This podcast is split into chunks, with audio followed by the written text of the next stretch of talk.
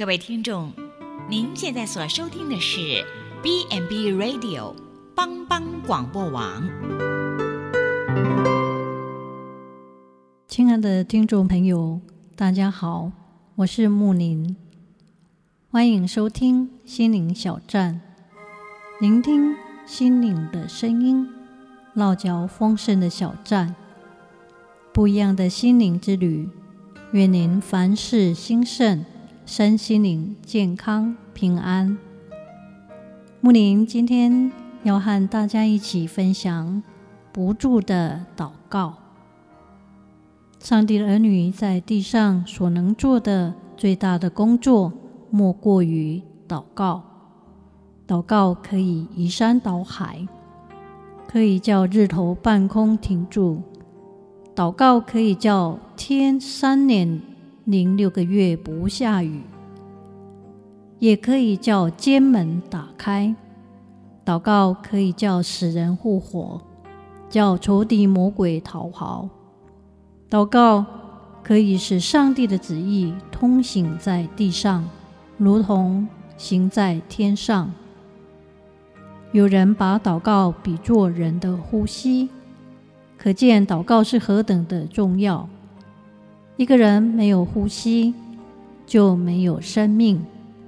但是祷告与呼吸又有不同之处。呼吸是不需要学习的。一出母腹的婴儿，他就会呼吸。然而，祷告则是需要努力、持续、用心与上帝对话的。主耶稣曾教导我们，祷告要恒要持守恒切，就如路加福音十八章里面有一位寡妇一样，她有冤情。必须去麻烦那个不义的官。这位寡妇一次又一次不住的去找、去烦那个官，直到那个不义的官为他伸了冤为止。乔治·穆勒穆勒是上帝信心的见证，忠心的管家。他在临终的临终前，曾有人问他：他的祷告中有什么事是上帝未予应允的？他说：他长久为两个人的灵魂得救，已经祷告了六十二年三个月五天零两个钟头了。他很有信心的告诉人们。上帝不会把他孩子六十多年的祷告放在一边不顾的。果然，在莫勒去世后不久，有位老姊妹做见证说：“那两个人其中的一位是我的舅父，已经得救了。几个礼拜前他已去世。另外一位在柏林。”也蒙恩得救了。保罗提醒我们，祷告要恒切，在此警醒不倦，不可灰心，要不住的祷告，热切的盼望。有效的祷告发自不可抗拒、不能消灭的热切期盼。有位牧师在英国旅游途中参访。卫理公会创办人卫斯理的故居与办公室。当他走进卫斯理牧师平时祷告的房间时，他发现地板上有两个老鼠洞般大小的洞。牧师就问那里的管理员说：“那是什么洞呀？”他觉得，那你觉得这是什么洞呢？这是卫斯理祷告的痕迹。这是何等恳切的祷告，膝盖都跪跪在地板上，以至于地板出现像老鼠洞般大小的洞。英国伦敦的西敏寺大教堂有位摩根牧师，他每天傍晚会牵着爱女的手在公园里散步，这是他最喜乐的事。有一年接近圣诞节的一天，他的女儿说：“这几天我就不能跟爸爸在公园散步了。”他又不肯让他的爸爸追问原因。摩根牧师到了圣诞节那一天才明白，原来他的女儿需要时间去预备圣诞礼物。在圣诞节早上，他接到了礼物，便对女儿说：“亲爱的女儿啊，非常谢谢你，做这个一定很辛苦吧？但是说实在的，爸爸喜欢牵着你的手。”散步胜过收到礼物。我们的上帝天父爸爸也是一样，喜欢我们多多的亲近他，与他持续的交谈。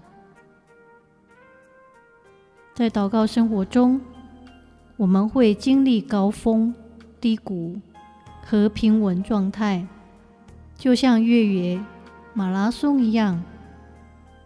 此外，如同马拉松的选手需要不断地向前跑，我们也要持续、持续不懈地祷告。重点是不要放弃。这也是上帝对我们的教导。使徒保罗说：“不住地祷告，祷告要恒切。你们要恒切祷告。”属灵导师陶恕曾经提到，当我们开口祷告，习惯跟上帝说话，祷告生活就能逐渐成熟。从一开始的偶然与主接触，渐渐的能够进到人所能达到最完全、最亲密的心灵交流。只要我们恒切的祷告，就能达到内心真正的渴望，与上帝深深的契合。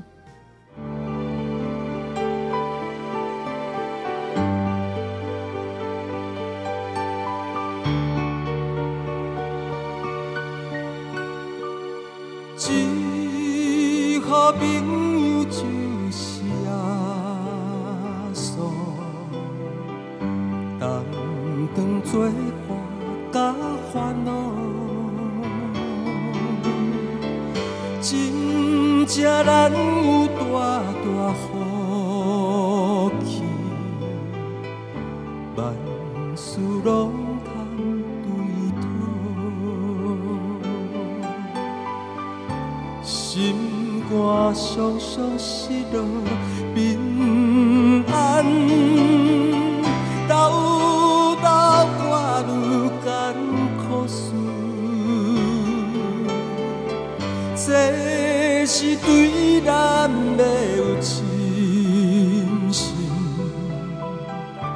没有放心交托主。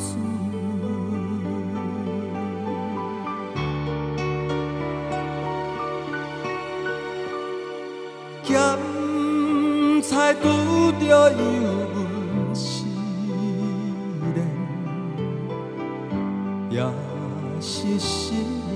大烦恼，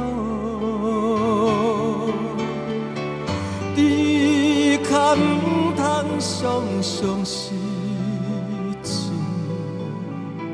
着将大项来祈祷，交朋友到这真重。万载好，耶稣在咱